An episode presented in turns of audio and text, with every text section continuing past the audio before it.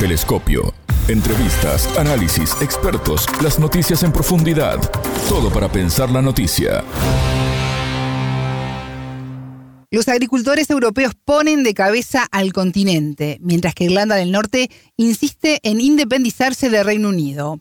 Hoy ponemos el foco de nuestro telescopio en los posibles cambios exigidos desde las calles. Junto al investigador uruguayo Nicolás Pose, magíster en Economía y Política Internacional, profundizaremos en el impacto regional de las multitudinarias protestas agrícolas y las repercusiones del post-Brexit.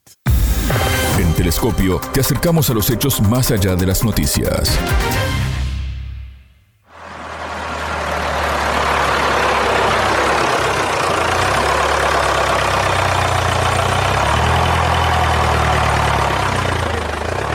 Las protestas en Europa por parte de los agricultores ponen en jaque a los políticos en plena campaña por las elecciones europeas, al abrir con sus exigencias a través de la protesta una ventana de cambios y oportunidades. El efecto de difusión de las multitudinarias manifestaciones que comenzaron en Francia y se extendieron a España, Italia, Rumania, Países Bajos y Alemania, entre otras naciones, dan muestra del descontento social que se multiplica.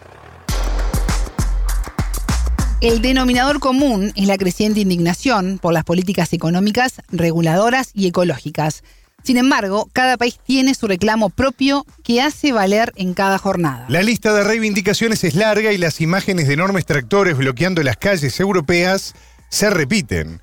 La agricultura representa el 1,4% del Producto Interno Bruto de la Unión Europea. Los granjeros y agricultores amenazan con bloquear las capitales europeas y exigen un cambio en la política agraria europea, así como la suspensión de las numerosas restricciones ambientales y las importaciones incontroladas de alimentos extranjeros de bajos precios. El entrevistado. Nicolás, bienvenido a Telescopio. ¿Cómo estás? Es un gusto recibirte. Bueno, buen día Alejandra, es un gusto como siempre conversar con ustedes. Igualmente.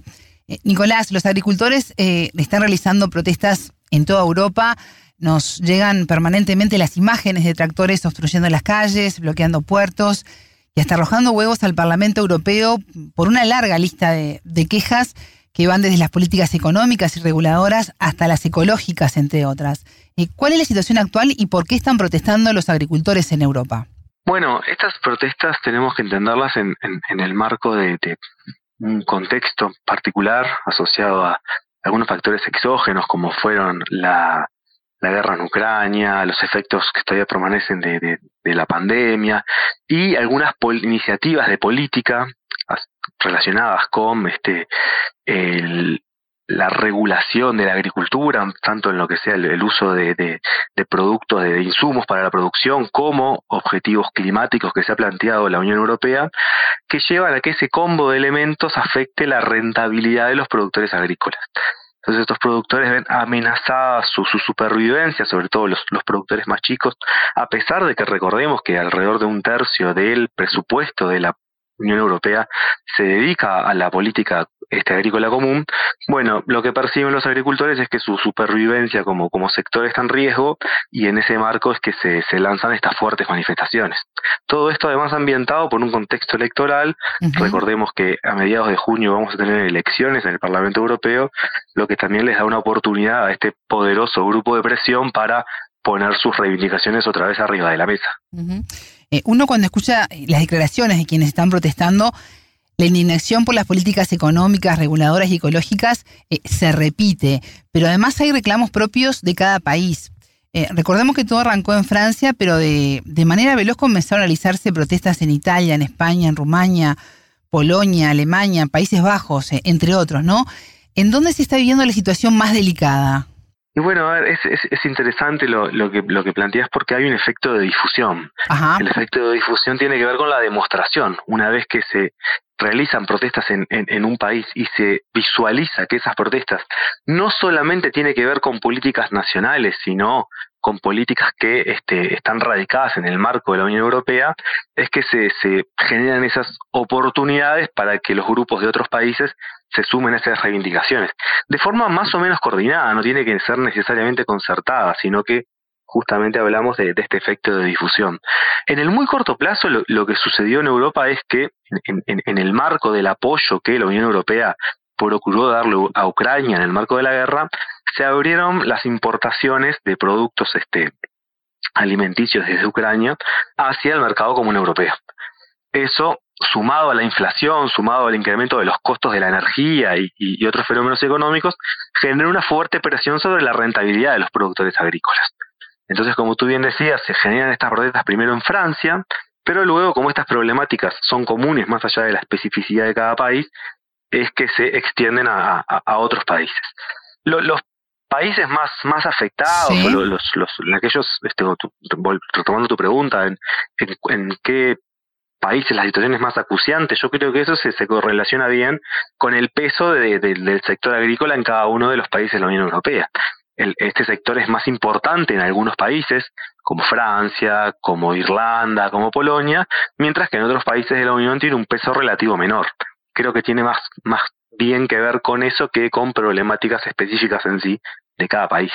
Nicolás, en todas estas semanas de protestas ha quedado en claro que los agricultores son capaces de causar varios trastornos y de ser escuchados, eh, y que deben ser escuchados por lo que significa para cada uno de los países donde se están desempeñando. Eh, hace tiempo que el campo viene dando señales de agotamiento. Eh, ¿Por qué no se los escuchó? ¿Se los ha subestimado? Bueno, primero que nada, enfatizar en, lo que tú este, me preguntabas de que son un, grupo de presión muy poderoso, ¿verdad? Este, históricamente en la, la construcción misma de, la Unión Europea, retomo mi, mi, comentario anterior, este, la política agrícola común este, recibe un tercio del total del presupuesto de la Unión Europea. Y, y eso se, explica en parte por, por, por la capacidad de, organización y de, de, ejercicio de presión que tienen este, los, los grupos agrícolas. Después, en cuanto a este, la coyuntura, bueno, la, la, amenaza de lo que significa la apertura del mercado, las regulaciones este, relacionadas a, climáticas, ¿verdad? Este, Sabemos que hay algunos targets de, de, la Unión Europea que tienen que ver con la reducción de emisiones que afectan al, al sector agrícola. La Comisión Europea argumenta que este, ha brindado respuestas para ello, que este, algunos subsidios atados a reducciones de emisiones podrían este, compensar la, pérdida de rentabilidad que supone transitar esta vía. Lo que argumentan los productores es que son procesos muy complejos, procesos muy costosos, muy burocráticos y que, a los que no logran acceder y que finalmente no, terminan funcionando la práctica.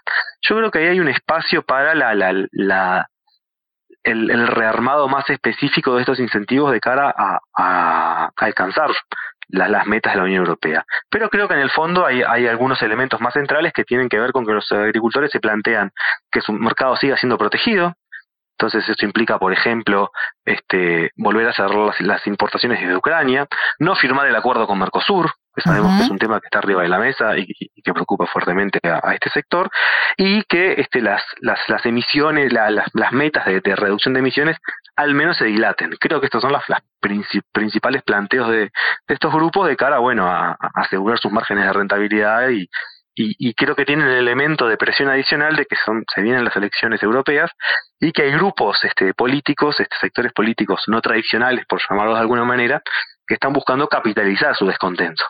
Entonces, bueno, eso, eso genera una ventana de oportunidad para que los productores planteen a los grupos políticos tradicionales, sobre todo de centro derecha, que son los que han concitado el mayor apoyo de los, de los agricultores este, en, Europa, en las elecciones europeas, de que tomen en cuenta sus medidas. Creo que es una ventana de oportunidad que, están intentando, aprovechar.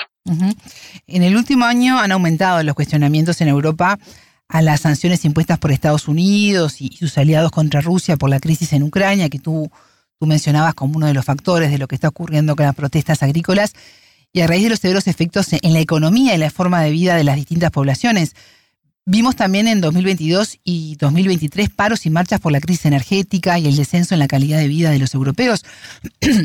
Incluso lo hablamos contigo en otros programas en Telescopio. Lo que está ocurriendo en este 2024, Nicolás, puede lograr que la Unión Europea revea las sanciones o su vínculo con Estados Unidos en materia económica, o es más fuerte la relación con Washington que con su propia gente? A ver, yo, lo, plantearía de este modo. A ver visualizo que este, la Unión Europea ha, adoptado este, para sí misma en, el acierto o en el error la, cuestión de, la guerra en Ucrania como un asunto existencial para la propia Europa.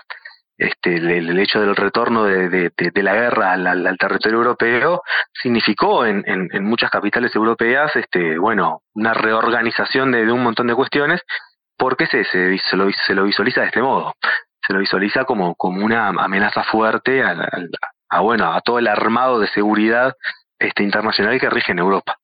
De hecho, visualizo que es Europa que está más, más preocupada por sostener el apoyo de Estados Unidos a, Ucrania que, en sentido opuesto. Dicho esto, hay algunas cuestiones que, o algunas derivaciones económicas en las cuales este, los costos de asumir este esfuerzo son, son asimétricos. el, el caso más notorio es el caso de la energía que tú bien planteabas.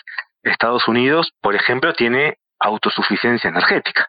Entonces, frente a, la emergencia de, un conflicto de este tipo, tiene mayor capacidad de responder hacia eso, por ejemplo, aumentando su producción de, gas natural y, proveyéndose, o de shale oil, y proveyéndose a sí mismo a, costos razonables.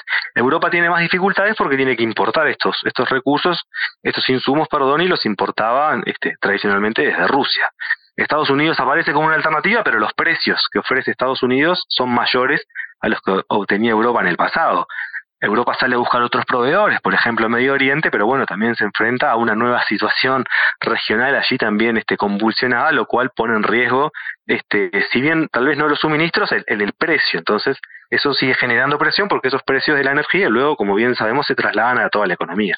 En el fondo de todo esto está la cuestión de cada uno de los países y regiones de adaptarse a, este tipo de shocks. Y bueno, claramente Europa, este, por, por sus características, este, y, en particular por el armado energético que tenía previo a la guerra, bueno, tenía menores capacidades de, readaptarse a esta nueva situación que las que tiene Estados Unidos. Y eso ha afectado, el, como tú bien decías, el, el, el nivel, el, el, costo de vida, lo que, lo que se llama la crisis del costo de vida, teniendo en cuenta además que, que se arrastran algunos fenómenos previos, ¿no? Los, los efectos no saldados de la crisis de 2008, que pegó muy fuerte en Europa, la crisis de la pandemia posteriormente, son todas cuestiones que se van sumando y que, bueno, van eh, agregando cierta tensión al contrato social. Y, y las protestas, sean estas u otras, bueno, son en alguna medida un reflejo de ello. Hablabas al comienzo de, de la entrevista a las elecciones europeas, ¿no? Que se van a dar este año y esta ventana de oportunidades que señalabas. Eh, muy hábilmente. ¿Estamos cerca de un cambio en el continente promovido desde las calles? Y bueno, este, eh, siempre estas elecciones generan un, poco de incertidumbre porque, este, la, a diferencia de las elecciones nacionales, vemos una se ha visto una mayor variación en, en, en, el voto en algunos países. Estoy pensando, por ejemplo, en lo que era el caso del Reino Unido antes de su salida el, Partido por la Independencia del Reino Unido solía obtener en estas elecciones una porción de, de, voto mucho mayor que la que obtenía en elecciones nacionales. Veremos en, el marco de esta elección si los partidos y, sectores tradicionales logran capitalizar, o logran, perdón, capitalizar la palabra, logran este, gestionar esos descontentos y buscan tratar de, de, bueno, de, de, aplacarlos y de ingresarlos dentro de su agenda de, políticas y de respuestas políticas, o si todas estas demandas este, emergentes se encuentran en eh, eco en espacios alternativos que, desafían la propia construcción y arquitectura de Europa, ¿no? Estoy pensando, por ejemplo, bueno, en algunos movimientos o que bien plantean salidas similares a las a las del Reino Unido o propuestas de derecha radical que cuestionan el proyecto europeo en sí mismo, lo cual, bueno, se, se puede llegar a dirimir en estas elecciones. Todavía es muy temprano, no hay que subestimar la, la capacidad de los partidos y grupos tradicionales de la política europea de, de, sobrevivir y, de mantenerse en el centro de la agenda, lo, han hecho hasta ahora, pero bueno, habrá que ver qué, sucede en, esta nueva instancia. ¿Y qué se está haciendo desde los distintos gobiernos para calmar las protestas? Y bueno, eso en cada país lo, lo, procesa este, de, distintas maneras y luego también hay, hay este, directivas a nivel europeo.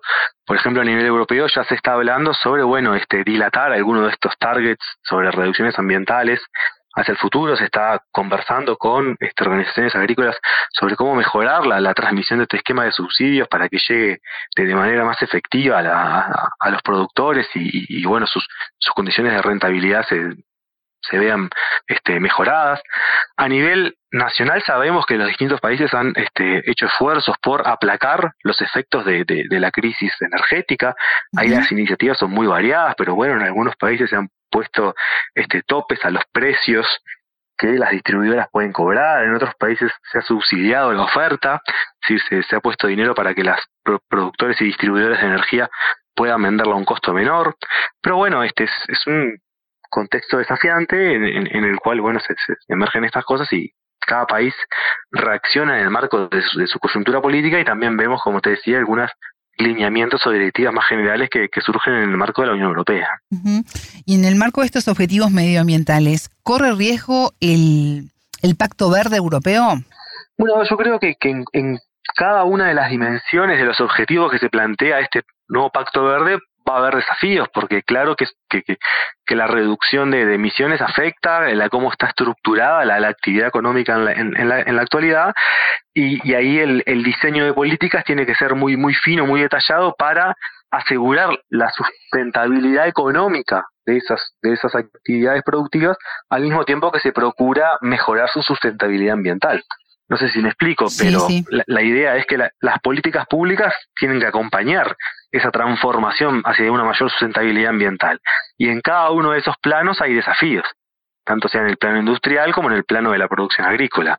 Este, en el fondo, este, también hay que tener en cuenta que, Europa en este partido no, no lo juega sola, sino que, que, tiene que lograr mantener ciertos niveles de competitividad a nivel internacional, la, la, producción industrial europea no se dedica únicamente al consumo interno, sino que compite en el resto del mundo y, el encarecimiento de la producción puede ser un problema, por lo que de vuelta ahí la política pública va a jugar un rol, ya está jugando y va a jugar un rol a través de distintos mecanismos de, de apoyo a esta transición. Y este bueno en, y también aparecen coyunturas que, que, que, plantean estos desafíos. Yo creo que además Europa este, va a procurar o tiene que procurar socios para, para el establecimiento de, este pacto porque, bueno, si no, eso también puede afectar negativamente este, algunos de sus relacionamientos con el resto del mundo. Estoy pensando, por ejemplo, en la introducción de este llamado mecanismo de, de ajuste en frontera para las emisiones de carbono, lo cual hasta el día de hoy es una medida unilateral de política comercial que la Unión Europea va a tener que sentarse a negociar con sus socios comerciales. Porque, caso contrario, bueno, puede ser un nuevo frente que se abra a nivel internacional, lo cual no, no creo que sea lo, que la Unión Europea busca, sino que por el contrario, este, estimo que, requeriría y preferiría generar esto en el marco de, de alianzas internacionales con otros países y regiones. Así que son muchos desafíos, son muchos temas que están en la agenda, algunos más coyunturales, otros más, más de largo aliento, como este que tú me planteas. Nicolás, leí hace algunos días que la agricultura representa el 1,4% del Producto Bruto Interno de la Unión Europea. Y según datos de Eurostat, los precios que obtienen los agricultores por sus productos agrícolas alcanzaron su máximo el año 2022, pero han ido bajando desde entonces y cayeron casi un 9% en promedio entre el tercer trimestre de 2022 y el mismo periodo de 2023. ¿Qué pasará ahora? ¿Qué podemos esperar para las próximas semanas? Bueno, habrá que ver cómo, cómo se desenvuelve la coyuntura, ver este, cuáles son las... Imagino que, que, habrá respuestas de, de veremos cómo reacciona el, elenco político en primer lugar a, estas protestas y logran este aplacarlas a partir de negociaciones este que, que, involucren tal vez cierto apoyo de corto plazo para para saldar este estos problemas de rentabilidad que los productores europeos objetan y cuáles son las políticas de más mediano plazo. Como tú bien decís, la, agricultura representa una proporción relativamente menor de la, de la producción total europea, pero como hablábamos al inicio, este tiene un, un, poder político, un poder de capacidad y de movilización política mayor a lo que representa su peso económico.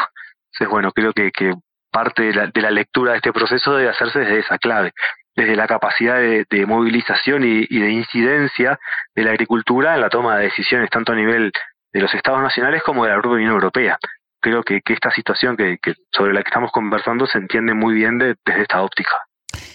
Nicolás, otro tema que está generando turbulencias en Europa es la relación entre Reino Unido e Irlanda del Norte y el interés siempre presente de este último de abandonar al primero.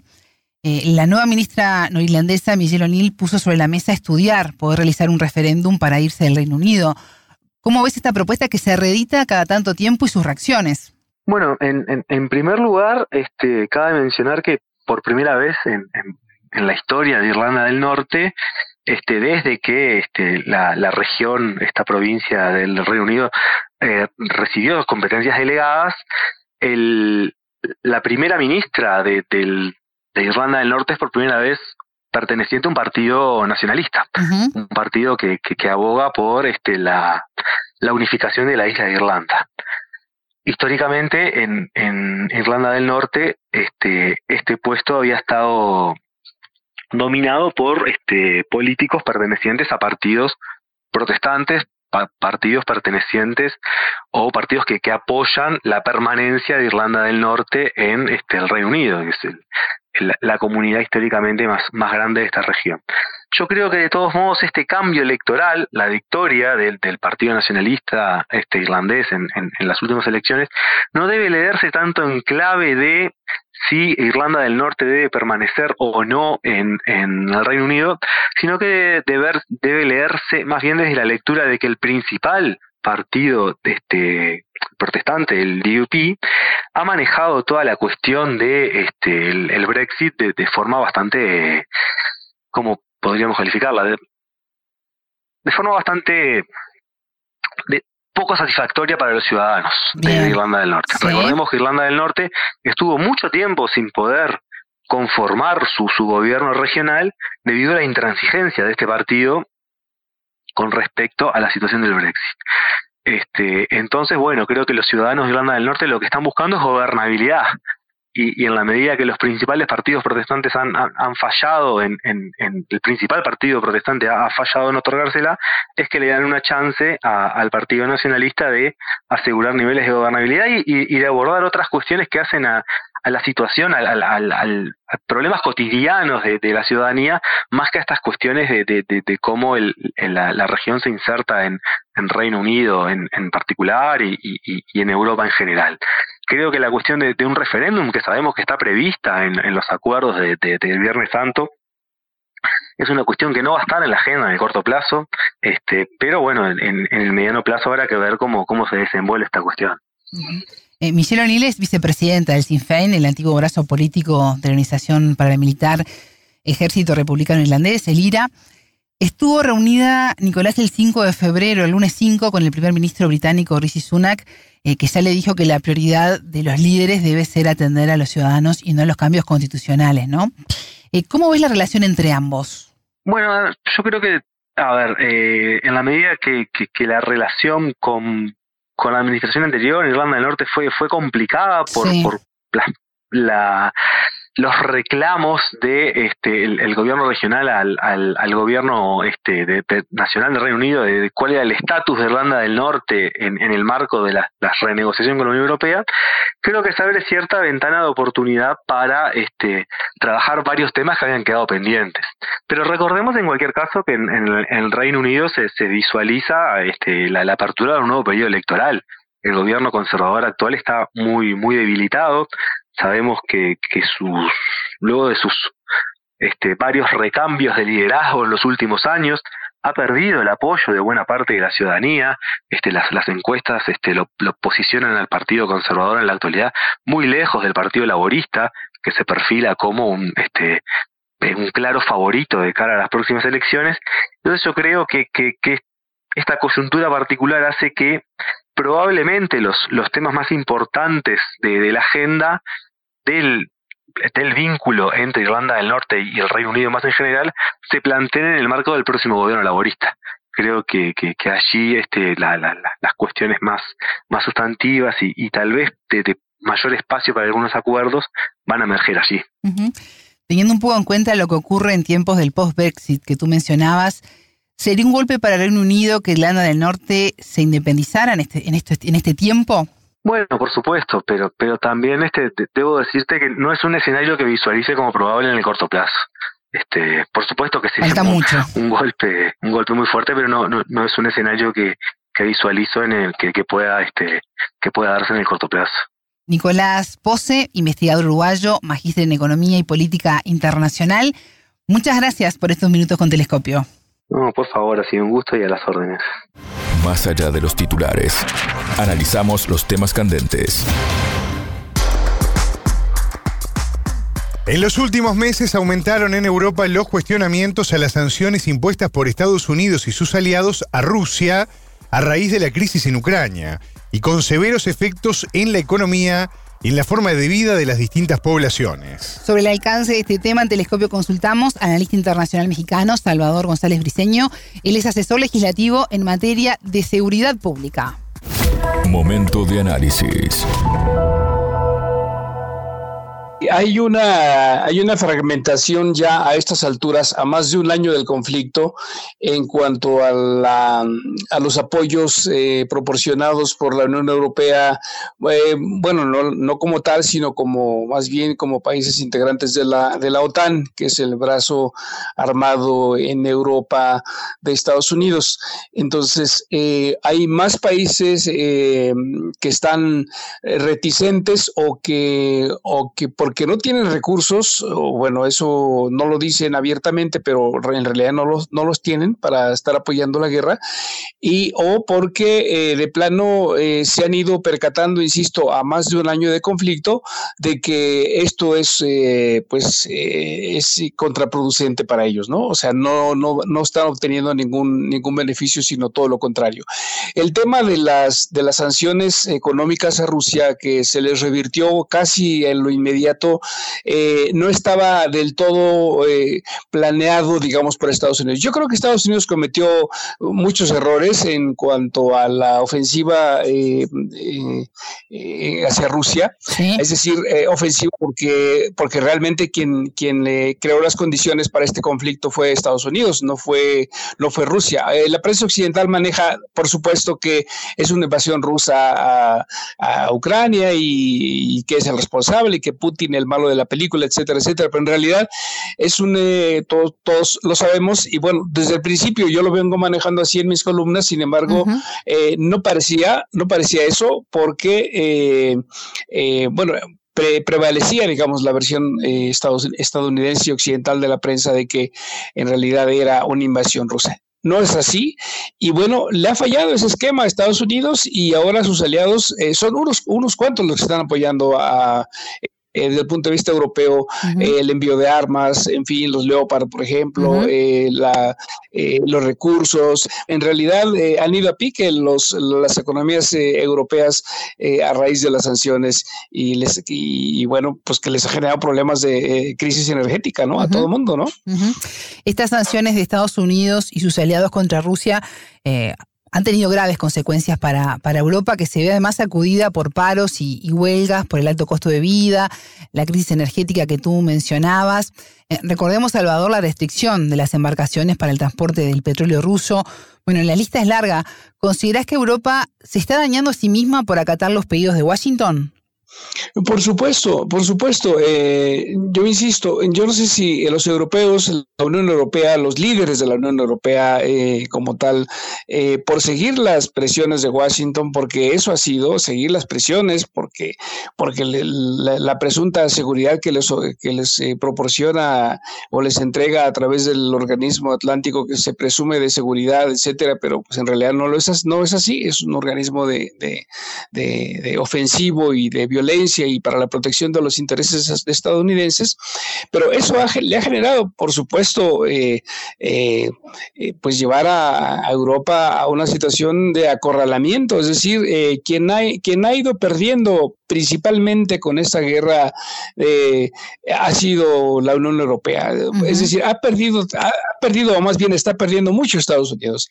Es decir, es parte de ese esquema, yo insisto, de la, de, la planeación, digamos, de este conflicto, de esta guerra por parte de Estados Unidos y de su, de su inteligencia, eh, que que les falló el cálculo, es decir, creyeron que iban a hundir a Rusia y la verdad es que no lo han conseguido, todo lo contrario, todo lo contrario, porque Rusia se ha fortalecido, es decir, con sus aliados de, de, Asia, etcétera, eh, el, bloque, digamos, euroasiático, eh, Rusia se ha fortalecido eh, de manera muy importante ese acercamiento que provocó finalmente y que ha fortalecido tanto la relación con China, la verdad es que Estados Unidos no se lo esperaba. Telescopio Ponemos en contexto la información. Hasta aquí nuestro espacio de entrevistas. Alejandra Telescopio, muy interesante lo que hemos compartido hoy. Sí, pueden volver a escuchar la entrevista en spundiknews.lat. Ya lo saben, la frase del día la escucharon en Telescopio. Todas las caras de la noticia en Telescopio. Y creo que tienen el elemento de presión adicional de que son, se vienen las elecciones europeas y que hay grupos este, políticos, este, sectores políticos no tradicionales, por llamarlos de alguna manera, que están buscando capitalizar su descontento. Entonces, bueno, eso, eso genera una ventana de oportunidad para que los productores planteen a los grupos políticos tradicionales, sobre todo de centro derecha, que son los que han concitado el mayor apoyo de los, de los agricultores este, en, en Europa, en las elecciones europeas, de que tomen en cuenta sus medidas. Telescopio, un espacio para entender lo que sucede en el mundo.